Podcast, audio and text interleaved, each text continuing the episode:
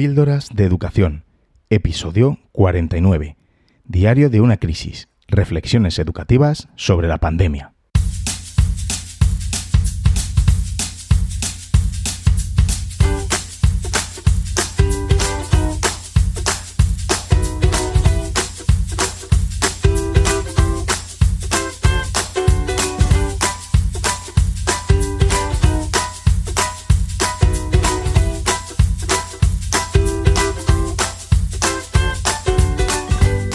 Estás escuchando Píldoras de Educación, un podcast sobre innovación y cambio educativo.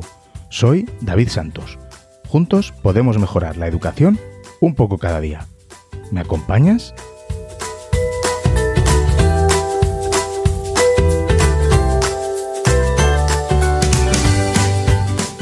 Hola, muchas gracias por escucharme de nuevo. Sé que eres fiel seguidor y que estás ahí atento a que salte el podcast en tu podcatcher en tu aplicación de podcast. Y gracias a ti también, que sé que empezaste a escucharme hace poco y te estás dando una sobredosis de píldoras, que me lo has dicho. Y si eres nuevo por aquí, bienvenido, ponte cómodo y espero que te guste el programa. Ya sabes que hay otros 48 episodios de los que puedes sacar pues cosillas que te, que te pueden interesar. Ahora sí, ya por fin estoy grabando desde la playa aunque bueno, todavía con un ojo y medio en la vuelta al cole, con todas las noticias y todas las cosas que van llegando todavía. Preparando protocolos y miles de cosas que, la verdad, mm, según están las cosas, parece que, que va a cambiar todo.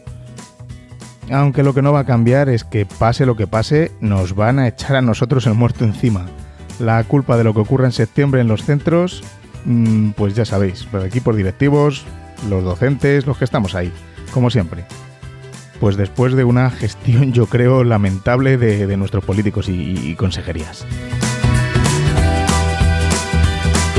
Espero que sigas disfrutando de tus merecidas vacaciones y si eres equipo directivo, pues que por fin hayas podido desconectar. Algo, aunque sea.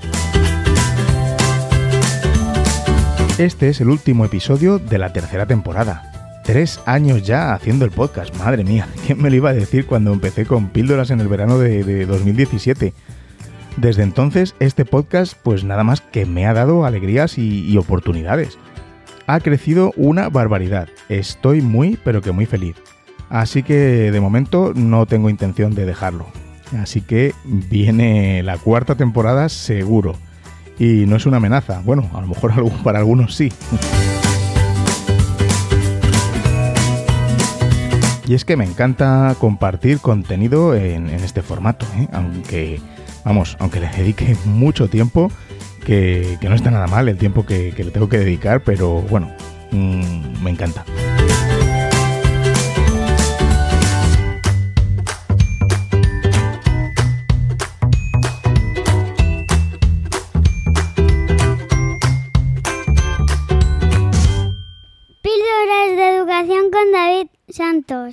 En el episodio de hoy quiero hacer un resumen, reflexión de los últimos meses.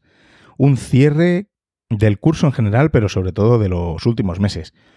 Un cierre que considero necesario, porque bueno, en septiembre tendremos, yo creo, otra realidad totalmente distinta a la que hemos vivido hasta ahora. Y bueno, en realidad llevo ya reflexionando sobre todo esto desde hace varios capítulos. Pero bueno, me vas a permitir echar el cierre con esta última reflexión. Además, las dos temporadas anteriores también las cerré con reflexiones y resumen de, mi curso escolar. Pues bueno, pues voy a hacer lo mismo. Como todo el contenido que publico en mi podcast, sobre todo cuando se trata de reflexiones, pues se trata de mis opiniones. Ni son mejores ni peores, pero son mías. Y por supuesto, puedes estar de acuerdo o no. No pasa nada. Pues sin más, vamos a empezar el último episodio de la temporada de Píldoras de Educación.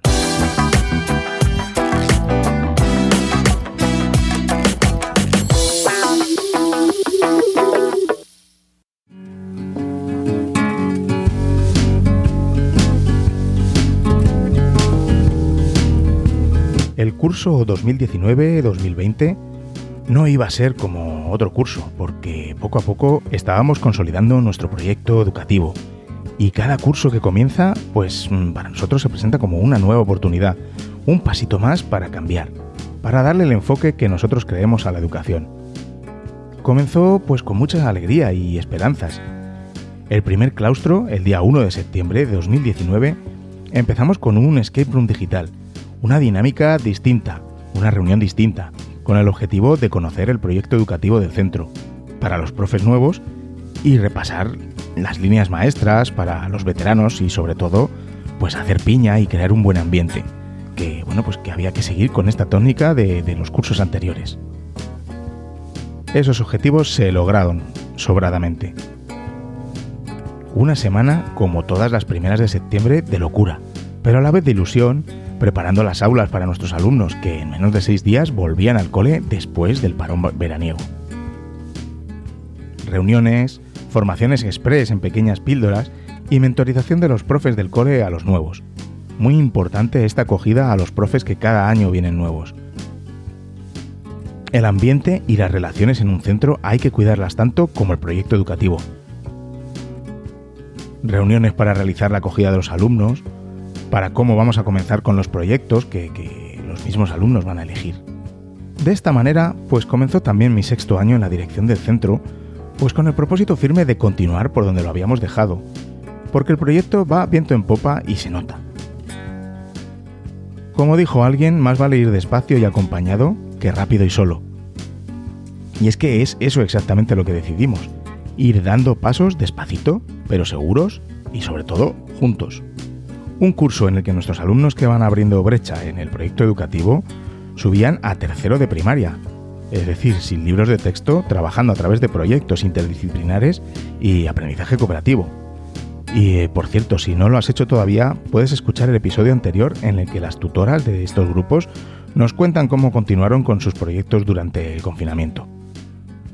Un curso en el que eh, pues este grupo de alumnos de tercero iban a tener sus primeras pruebas externas. Que no es que nos preocupe demasiado esto, pero bueno, es algo que está ahí y bueno, por lo que hay que pasar. Además, yo estaba totalmente convencido de que iban a salir muy bien de esas pruebas. Evidentemente nos fiamos más de nuestras evaluaciones y conclusiones, que para eso lo estamos adaptando todo y cambiando el proceso de evaluación, que es muy importante. Y este proceso de evaluación nos tiene que decir más cosas y más reales de lo que pues realmente están aprendiendo nuestros alumnos y alumnas.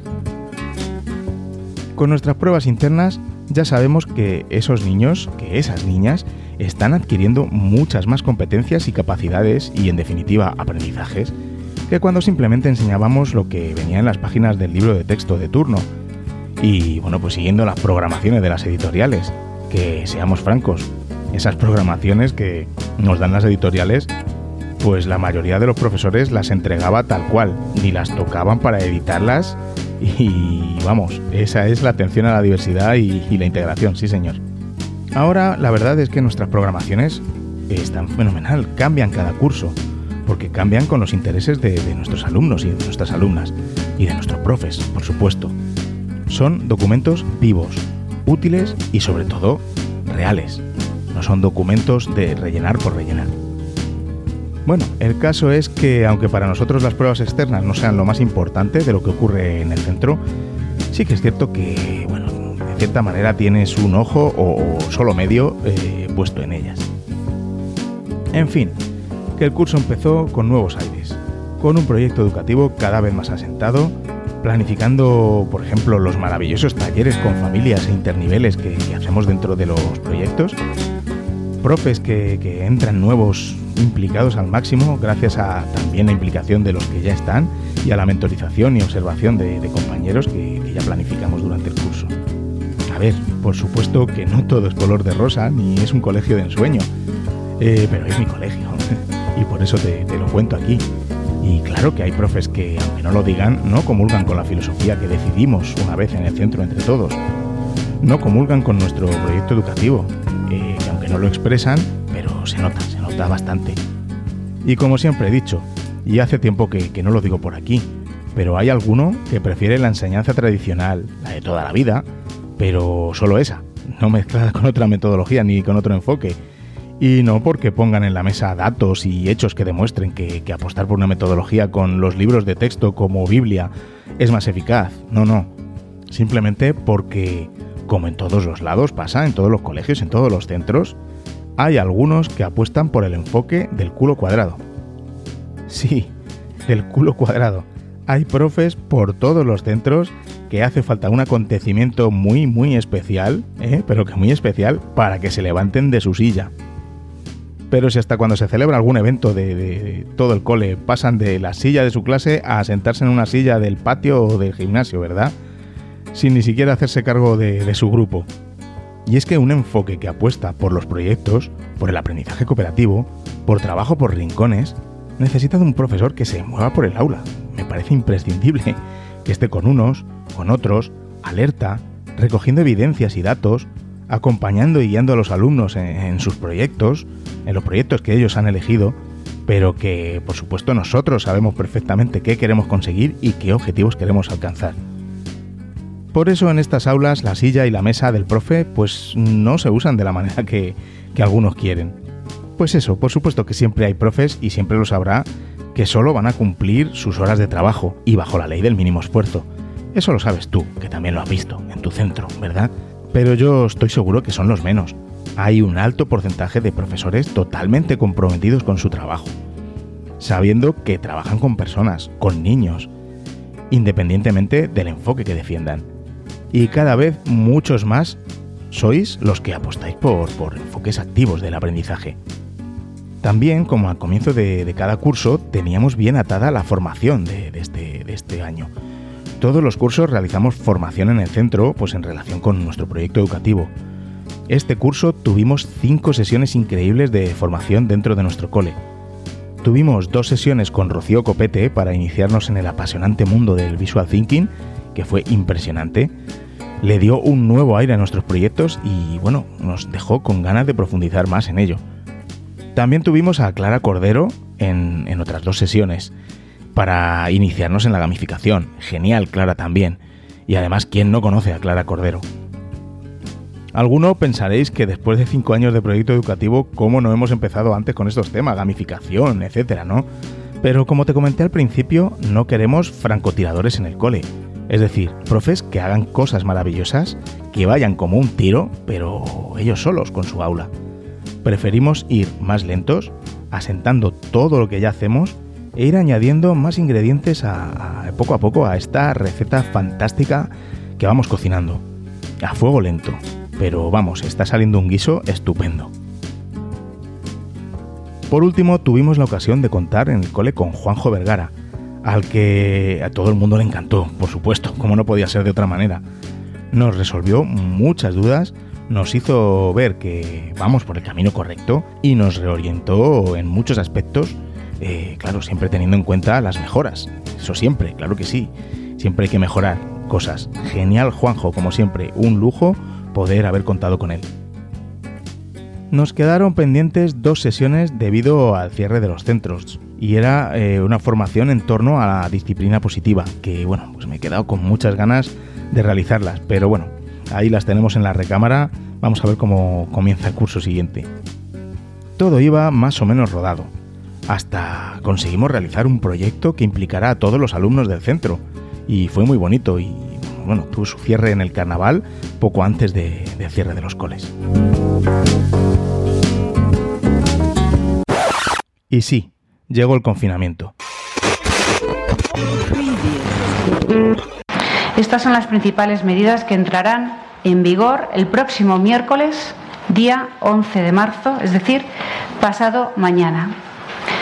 En el medio educativo, suspensión de la actividad docente presencial en todos los niveles educativos, universidades, bachillerato, educación secundaria, educación primaria e infantil, guarderías y formación profesional.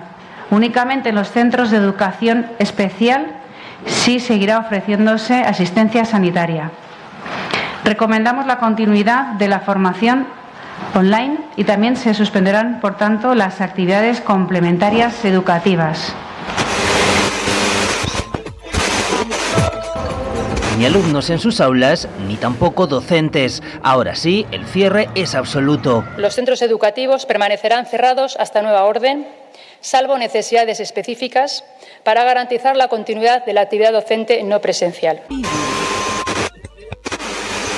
el Gobierno de Andalucía ha decidido establecer la suspensión de la actividad docente presencial en todas las etapas educativas y en todos los centros de la comunidad autónoma de Andalucía.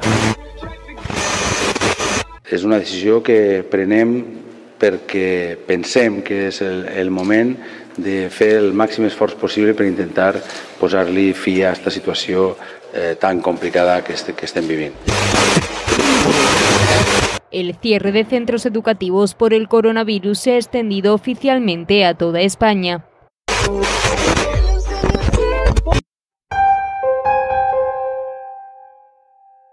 Nos pilló a todos de sorpresa.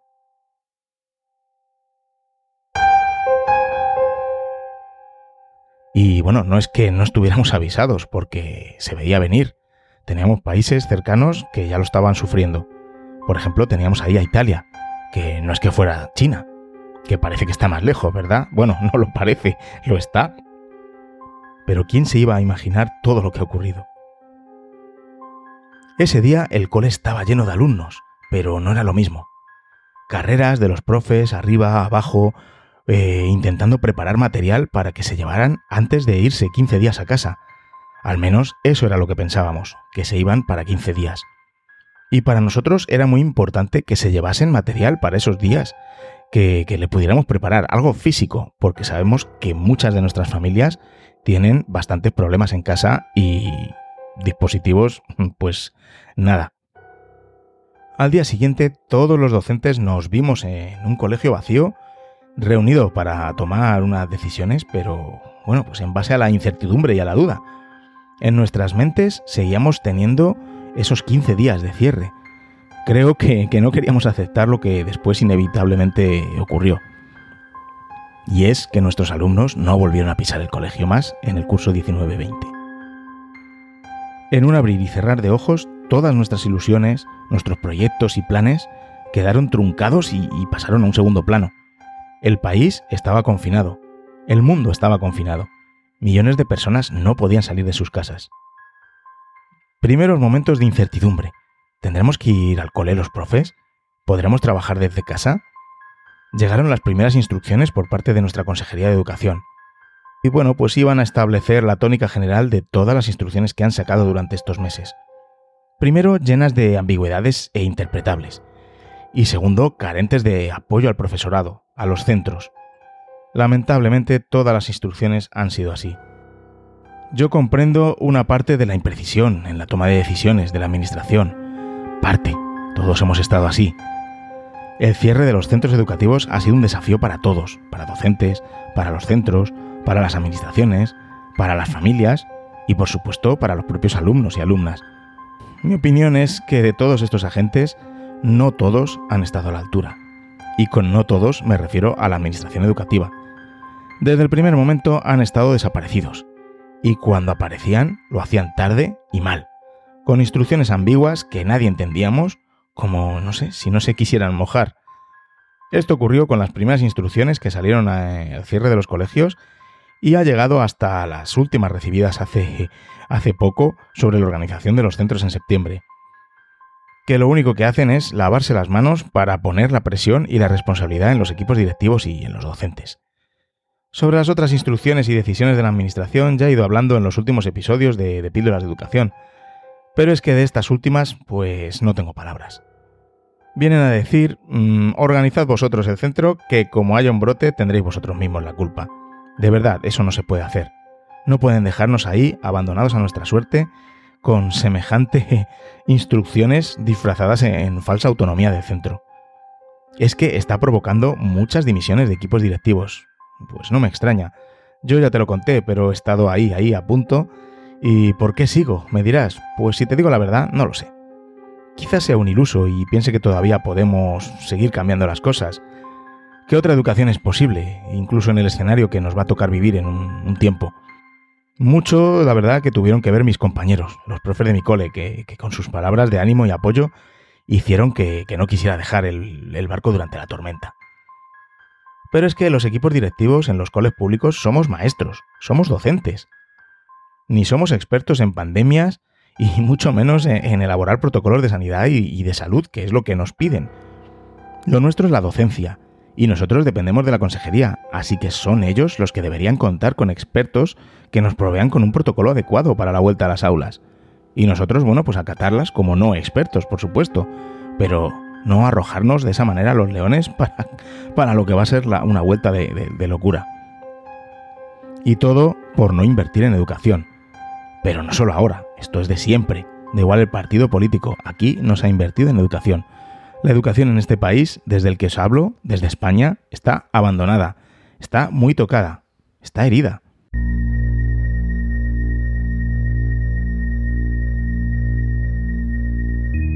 Y esto no va a cambiar hasta que no cambien los políticos que tenemos. Lo siento, pero es que en esto soy muy pesimista. Ya puede venir la LOMLOE o la LOMCELOE o como quieran llamar las sucesivas leyes. El problema no está ahí. Desde el minuto uno del cierre de los centros, en mi colegio nos volcamos por intentar llegar a todos y cada uno de nuestros alumnos. Y esto sé que ha sido así en el 99% de los colegios, si no el 100, por supuesto.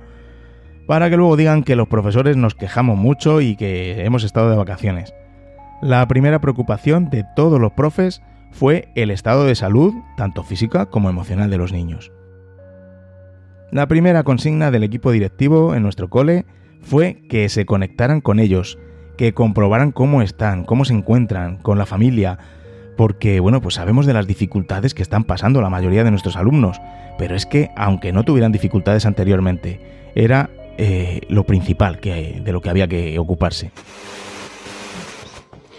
En el día de hoy acabo de comunicar al jefe del Estado la celebración mañana de un Consejo de Ministros extraordinario para decretar el estado de alarma en todo nuestro país, en toda España, durante los próximos 15 días.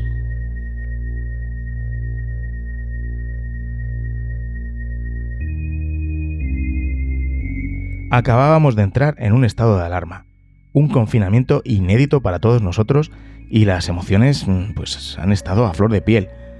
No me vale que digan que los niños se han adaptado perfectamente cuando han sido, la verdad, los más perjudicados en todo esto. Sí, hasta los perros han salido a la calle mucho antes que ellos. Y es que, pues en general tratamos a nuestros niños y niñas como si fueran ciudadanos de segunda. No tenemos en cuenta sus opiniones. Nuestros niños y nuestras niñas tienen mucho que decir. Debemos escucharles, tanto dentro del centro como fuera, claro que sí. Pero bueno, este es tema para otro podcast y largo.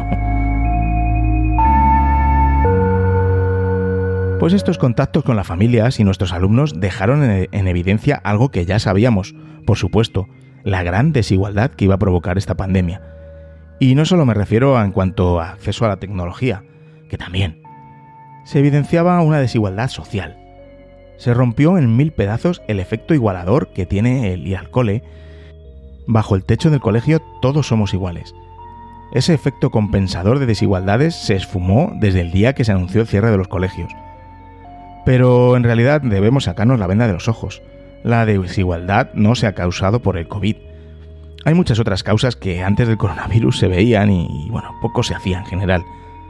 Hemos sido testigos desde la distancia y la impotencia que, que, esta producía de situaciones terribles en algunas familias. Ya he ido contando algunas situaciones en algunos de los últimos episodios, pero la verdad es que era descorazonador. Y eso es lo que más me ha preocupado todos estos meses, lo que más ha ocupado mi cabeza y la de los profes de mi cole. Porque conocemos a todos nuestros alumnos, nos hemos preocupado por todos y cada uno de ellos.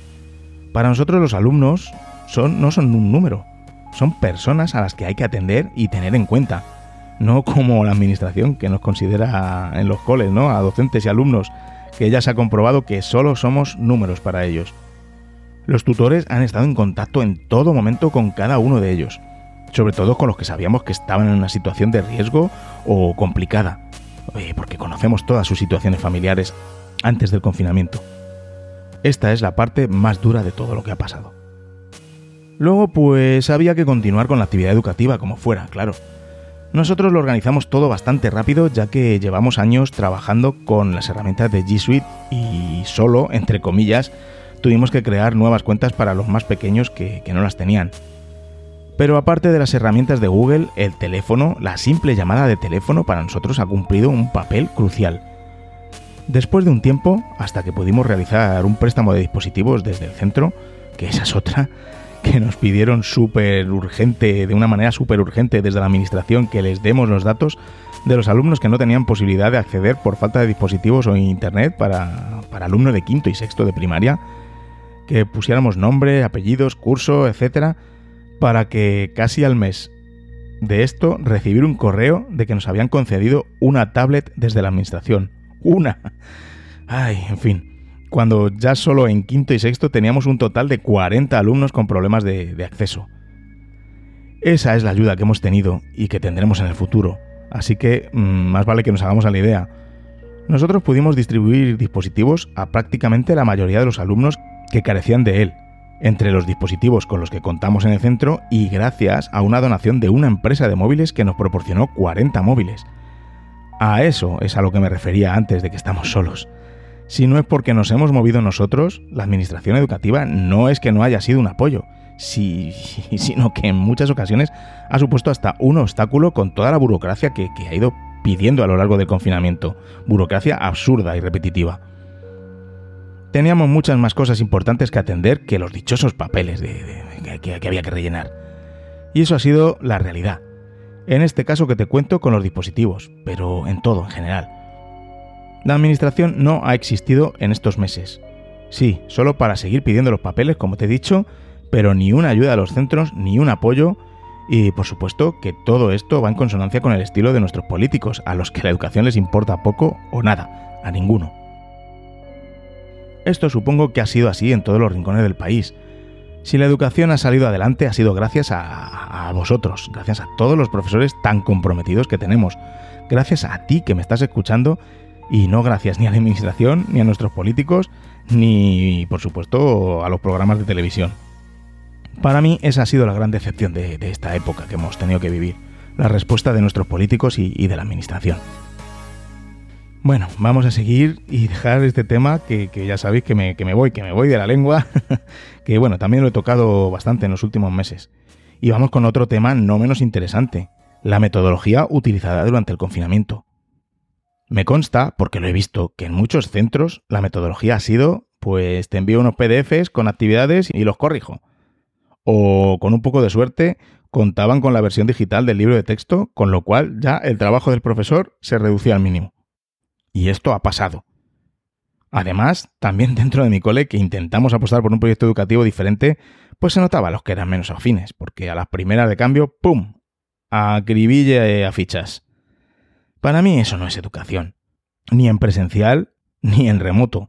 Algunos han aprovechado esta pandemia para repetir viejas fórmulas, en la que la única habilidad que se trabaja, si acaso, es la reproducción de contenidos. Nosotros apostamos por otro modelo, otro enfoque, otra mirada de la educación. Así que a pesar de las dificultades, había que hacer propuestas adecuadas y acordes con nuestra filosofía, teniendo en cuenta a los estudiantes y sus necesidades, acompañándoles y guiándoles en ese proceso al igual que se hace en presencial, pero simplemente había que adaptarlo. Así que se ha podido hacer esto hasta simplemente con llamadas telefónicas. Que la tecnología y las herramientas de Google en nuestro caso, pues nos ayudan, claro que sí, pero al igual que concebimos la tecnología en el centro durante el confinamiento, ha tenido ese carácter de, herramienta para conseguir los fines que queríamos. Evidentemente, es lógico que cobró una relevancia especial la tecnología en el confinamiento. Por supuesto, claro que sí, pero no debíamos perder de vista nuestro propósito final. Y aquí es donde a algunos se les vieron las vergüenzas. No digo solo en mi centro, digo en general. Porque claro, algunos nunca habían sentido la necesidad de formarse. Y menos en tecnología. ¿Para qué? Da igual en el lustro en el que estemos, que a mí me va muy bien dando clase como siempre. Y da igual los avances en tecnología que haya en el aula, mm, que no me hace falta. Pues sí, sí que hace falta. El colegio tiene que ser un reflejo de la sociedad. Y si estamos usando la tecnología para muchas cosas, y no todas buenas, vamos a coger esa tecnología y démosle un uso educativo. Enseñemos a usar la tecnología correctamente. Vamos a potenciar sus virtudes y, que nos sirva como herramienta para conseguir nuestros objetivos en las aulas. Pero lo dicho, muchos se han visto desbordados por esa falta de formación y en tecnología en general. Y bueno, y, acabo de ver, según estoy grabando el programa, una noticia de que en la Comunidad de Madrid han vuelto a prohibir los móviles para el curso 2020-2021. Yo creí que íbamos a aprender algo de, de, este confinamiento, que los móviles nos han salvado en muchos casos. Pero no, parece que no. La esperanza se ha ido por el retrete. Así que otra prohibición más. Y nada, en vez de educar y ver las posibilidades de la tecnología, como te estoy contando, pues nada, a prohibirlo y, bueno, ya veremos a ver qué pasa. Te estaba hablando de la formación de los profesores, pues resulta que bueno, pues el confinamiento ha supuesto una formación express para algunos. Lo que no se ha conseguido en años se ha conseguido en unos días de encierro, porque, bueno, ya se veían con el agua al cuello. Bueno, pues eso que nos llevamos. También llegó la época en la que tuvimos nuestro tiempo de debate en torno a la evaluación, un tema también muy peliagudo eh, durante el confinamiento. Estaban los que querían suspender a todo Kiski. Es que no entregan las tareas aunque les hemos dejado dispositivo, es que no se conecta a las videollamadas, es que no me cogen el teléfono, es que, bueno, pues no tienes ni idea en qué colegio estás ni conoces a tus alumnos. Bueno, esto para algunos solo, ¿eh? Pero al final llegamos al acuerdo entre todos y como tiene que ser, pues la evaluación, o más bien dicho la calificación, porque realmente lo que te piden de la administración es eso, una calificación, pues eso, mm, en ningún caso penalizaría, pero que sí que podía premiar, por decirlo de alguna manera, el esfuerzo. Un tema también muy complicado fue este de la evaluación, la verdad. Por supuesto, a todo esto se llegó sin tener todavía instrucciones, porque evidentemente vinieron tarde y, y ambiguas, sí, como siempre. Bueno, como te he ido ya diciendo y vamos a resumir y centrar un poco el tema, porque me podría pasar aquí hablando de esto horas y, eh, bueno, de alguna manera ya te lo he ido relatando desde el episodio 38, más o menos al día, bueno, al día, al mes o cuando publicara el episodio, que ya sabes que este podcast me sirve mucho de terapia. Me siento aquí con mi micro y, bueno, en confidencia te cuento lo que pienso, porque confío en ti y tú me entiendes. Puede que no estés de acuerdo en todo lo que digo, pero bueno, al menos me escuchas y yo me siento escuchado. Y finalmente termino el curso, eh, muy entre comillas lo de terminar, porque bueno, en nuestras mentes sigue estando la vuelta en septiembre, que por supuesto va a ser una auténtica debacle, porque siguen sin darnos protocolos, porque nos responsabilizan a los centros de su realización. En el mes de junio he trabajado más midiendo aulas, preparando un plan de contingencia según unas pautas, y que luego a los 10 días cambiaban y había que volver a hacer otro trabajo de nuevo, otro papel más, pasamos de 15 alumnos como máximo en las aulas con distancia de 2 metros, como recomendaba Sanidad, a 20 alumnos con metro y medio de distancia y después a los que sean y sin distancia ni sin mascarilla, inventándose, inventándose unos grupos burbuja o grupos de convivencia estable que, como pone literalmente en las instrucciones recibidas, son grupos estables porque actúan como una familia no interaccionan con ningún otro grupo en el centro. Sí, fenomenal. Y después de clase no hacen vida, no tenemos hermanos en distintos cursos, no irán al parque a jugar o por la tarde quedarán con, con otros niños con los que no han jugado en el cole. En nuestro caso tenemos muchas familias que viven con otras familias de, de niños de otras clases. Viven en un piso varias familias de, de niños del colegio, creo que es la crónica de un desastre anunciado. Lamentablemente todos pensamos que va a ser eso, un desastre y que vamos a empezar a caer. Vamos a empezar a confinar centros y los políticos y la administración lo saben. Lo malo es cuando esto pues ya influya al familiar de todo esto está muy bien, pero lo malo es cuando haya que lamentar una desgracia, porque ya sabemos cómo van los contagios. La probabilidad de contagio en un aula es muy alta. Un espacio cerrado con más de 25 alumnos, más los profes que entran, que por cierto, muchos de ellos van pasando por varias clases. De verdad, no sé qué están pensando con los grupos burbuja. Burbuja es lo que tienen algunos en la cabeza. En fin, y lo malo es que no sé de qué manera, pero al final van a culpar de la desgracia segura de los contagios que sabemos que se van a producir a los equipos directivos de los centros, por protocolos insuficientes o por no haber aplicado las medidas correctamente, que ya lo hemos visto, hemos visto algún amago en alguna noticia que, ha salido en algún centro de por aquí. El problema sigue siendo la inversión en educación. Nunca se ha invertido y están peleando como gato panza arriba para seguir sin poner un solo euro en los centros. Como digo, se masca la tragedia. En el día de hoy, que estoy preparando el programa, me entero por una noticia que el gobierno tiene pensado reunirse a finales de agosto para abordar la vuelta a los colegios. ¿En serio? Parece una broma, ¿verdad? Parece una noticia de, del Aula Today, que si no lo seguís por Twitter lo, lo aconsejo. Pero, pero no es así, es una realidad. ¿Y qué hemos estado haciendo estos meses hasta ahora? Y ayer mismo llegó la enésima instrucción aquí en la Comunidad de Madrid para, adivina qué, Sí, eso es, más burocracia, más papeles y más protocolos elaborados por los propios directores de los centros. Hay que entregar, otra vez, un protocolo que diseñemos nosotros en torno a un posible escenario de semiconfinamiento, buscando más espacios para la división de grupos. Yo ya he rellenado un protocolo con una frase. ¿Te la cuento? Pues mira, he puesto no tenemos espacios y las aulas están abarrotadas. ¿Quieren más detalles? Pues que entren en el programa Raíces de la Comunidad de Madrid a, mirar los espacios y el número de alumnos que tenemos y que hagan las cuentas. Que se miren a ver por qué el curso pasado nos metieron a un alumno en quinto, en mitad de curso, por, por decreto ley, vamos, porque, porque sí, poniendo ese aula a 27 alumnos, cuando en el cole de al lado pues tenían el mismo, en el mismo curso, en quinto, menos de 25, unos 22 creo que tenían.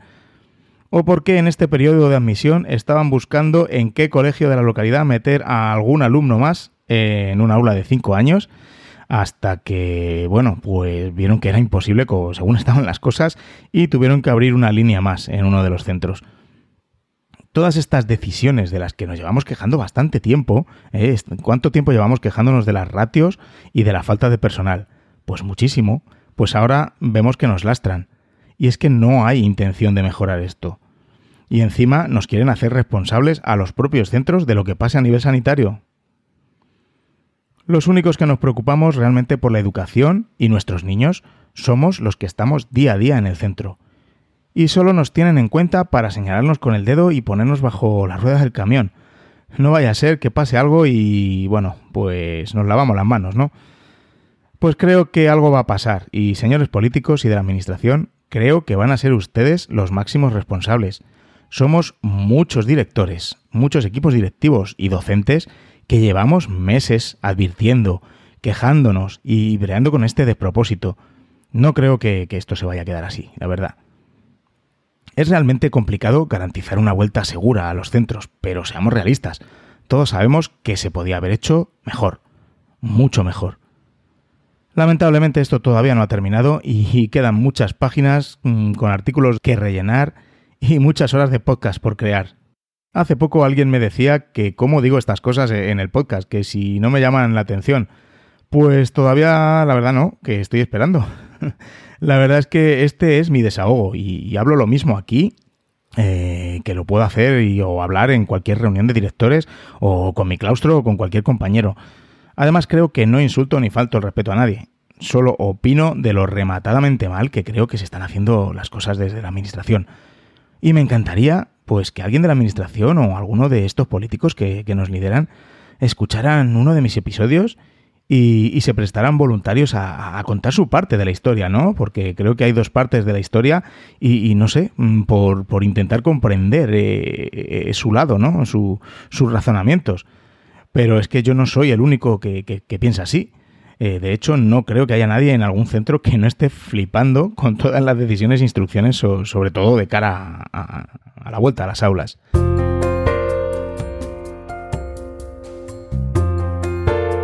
Pase lo que pase, tenemos que adaptarnos a lo que se ha llamado nueva normalidad. Eh, nombre que, que, empiezo a, ya a aborrecer ¿eh? hace tiempo. Y cuanto más pienso cómo va a ser la vida en el colegio a partir de septiembre, menos, menos duermo pensando en todo lo que vamos a perder. Uno de los fuertes de nuestro proyecto educativo es la interacción entre los alumnos de distintos grupos y niveles, la colaboración de todos los grupos, la creación de actividades que, promuevan la convivencia en todo el centro y la apertura de puertas a las familias. Me atormenta bastante el pensamiento de una nueva escuela sin estos elementos para mí fundamentales en nuestros proyectos. Pero quiero ser positivo quiero pensar que vamos a reinventar este tipo de colaboraciones e interacciones. Eso no nos queda otra. Eh, es un tema grave de salud y, bueno, nuestra filosofía es la que es y estoy seguro que vamos a, inventarnos algo para que nuestros objetivos y nuestros propósitos sigan siempre adelante y sean lo, primordial. Para los que todavía no estéis ahí, mm, que en vuestro cole no se trabaje de esta manera, pues creo que este es un buen momento y que lo debemos aprovechar para reinventarlo, para reinventar la educación, no solo en cuanto a la tecnología, sino también en cuanto a nuestro enfoque, nuestra metodología. ¿Qué es lo más importante para nuestros alumnos? Pues ya lo decía Francisco Giner de los Ríos. Él ya se preguntaba por qué la escuela se ocupaba de enseñar muchas cosas, pero no ayudaba a pensar y a vivir.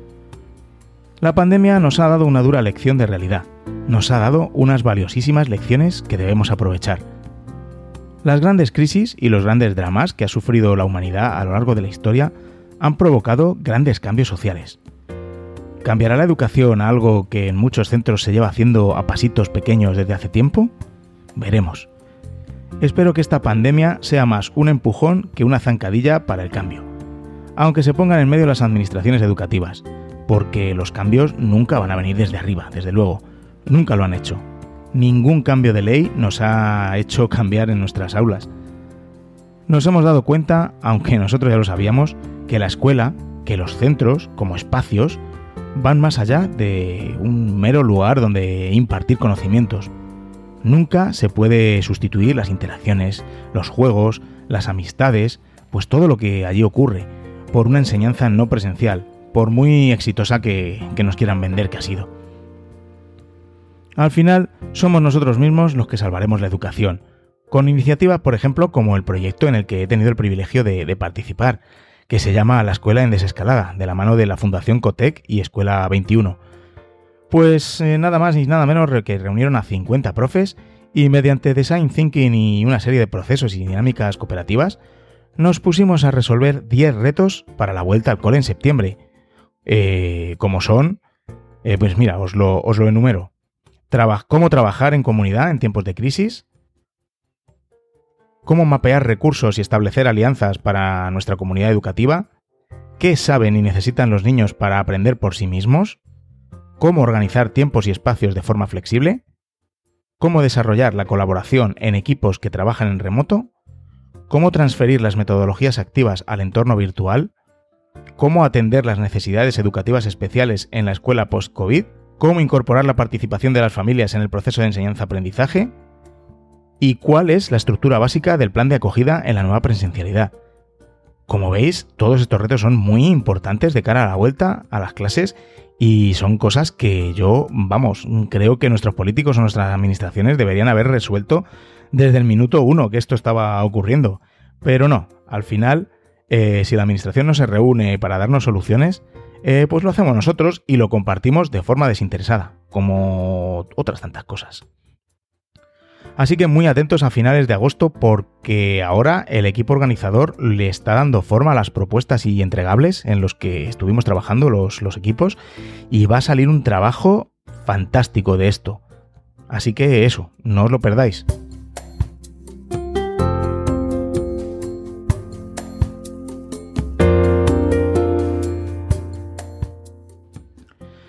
Bueno, para acabar, tengo aquí a dos pequeños eh, entrevistadores, futuros podcasters a lo mejor, que, bueno, a modo de conclusión, van a hacerme unas preguntitas, pues como lo que hice yo con los directores eh, los tres, eh, en la serie de tres episodios que saqué preguntándoles sobre, sobre la dirección del centro en época de pandemia.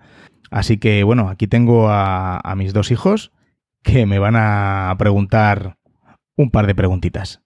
¿Qué ha sido lo más difícil del confinamiento como director? Puf, dificultades ha habido varias, pero bajo mi punto de vista, el intentar, el intentar atender a todos los profes y, todos los alumnos que, y familias que requerían ayuda ha sido una auténtica locura, sobre todo al principio de cierre del colegio. También destacaría la gran dificultad de no tener una administración cercana ni empática. Vamos, desaparecidos y sin capacidad de reacción. También las desigualdades provocadas es algo que, me ha corroído todo el tiempo. Salía en las noticias que un noventa y pico por ciento de los alumnos seguían exitosamente sus clases online. Primero que creo que, esa cifra es falsa. Eh, me parece muy hinchado ese porcentaje. Y segundo, ¿qué pasa con el otro porcentaje, con los niños que no han seguido las clases? ¿Nos dan igual? ¿Qué hacemos para incluirlos? ¿Qué se ha hecho desde la Administración para llegar a estos alumnos más que lanzar porcentajes y números?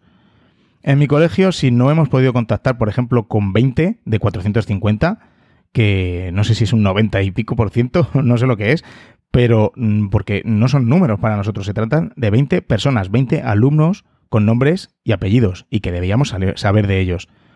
Pero es una cifra ficticia, eh, la que te acabo de dar, porque antes o después nosotros logramos saber de todos nuestros alumnos.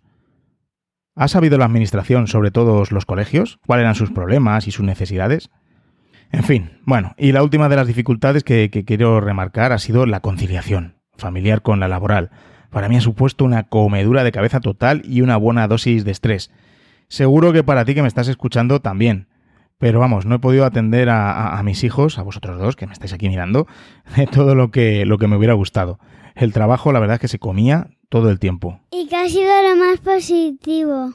Pues lo más positivo, lo, mejor de esta época que hemos tenido que vivir, si se puede sacar algo positivo, es pues eh, el compromiso y la unión de toda la comunidad educativa. Con excepción, como dije, de la administración, que casi ya la excluimos de, ese concepto de, comunidad. La respuesta de las familias en general, porque sabemos que hay de todo, pero ha sido fabulosa, magnífica.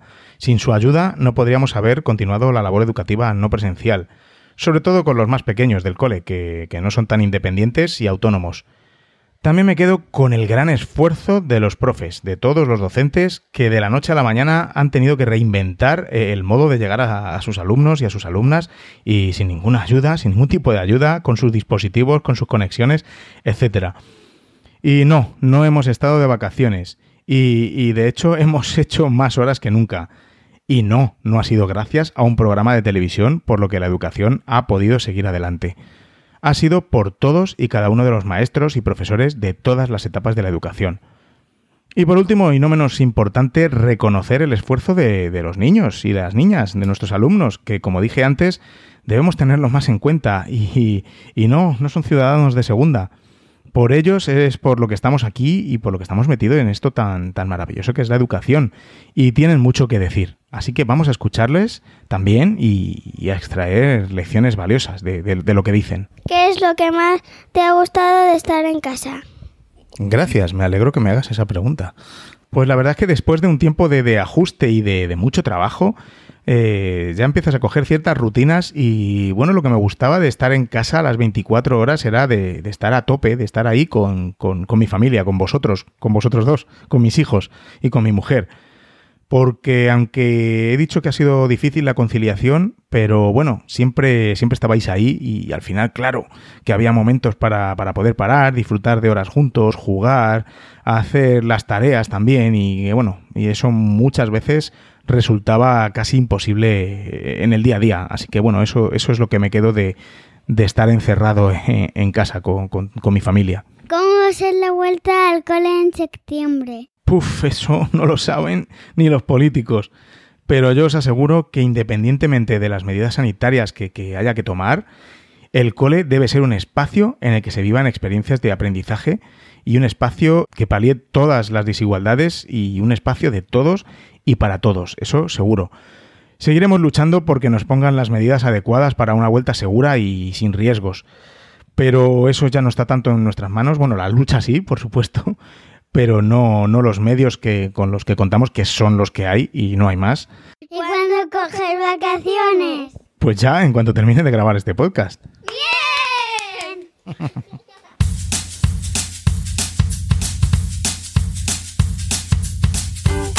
Bueno, pues con este monólogo, esta charla, acaba la temporada de Píldoras de Educación.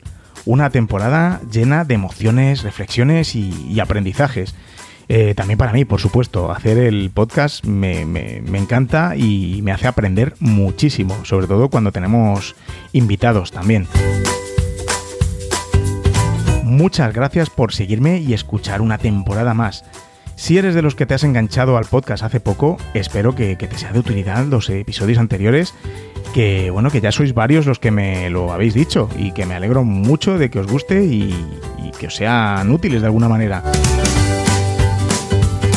Gracias a vosotros he conseguido que Píldoras de Educación vuelva a estar nominado en este 2020, al igual que el año pasado, a los Latin Podcast Awards, unos eh, premios con prestigio en, el mundo de los podcasts en, español.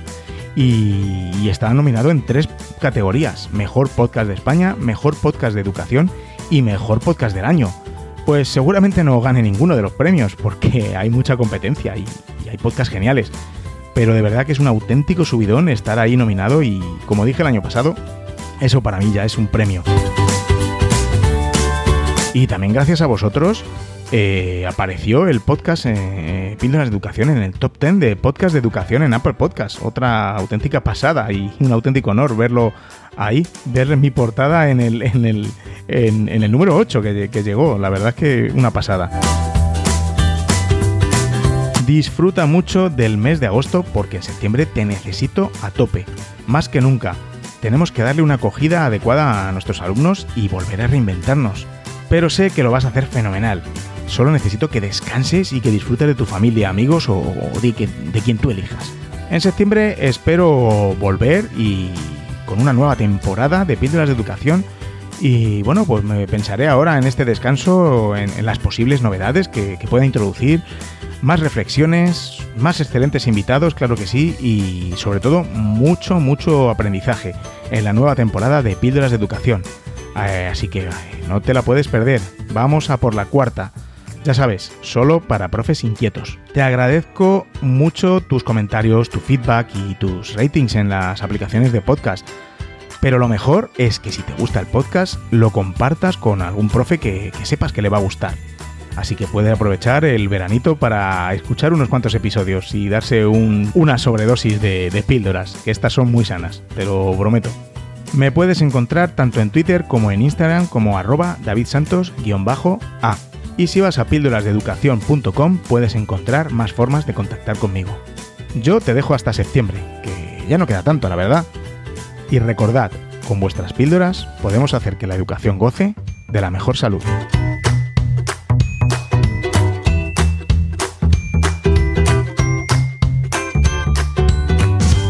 Y ahora me voy a dar un chapuzón a vuestra salud. Adiós, buen verano.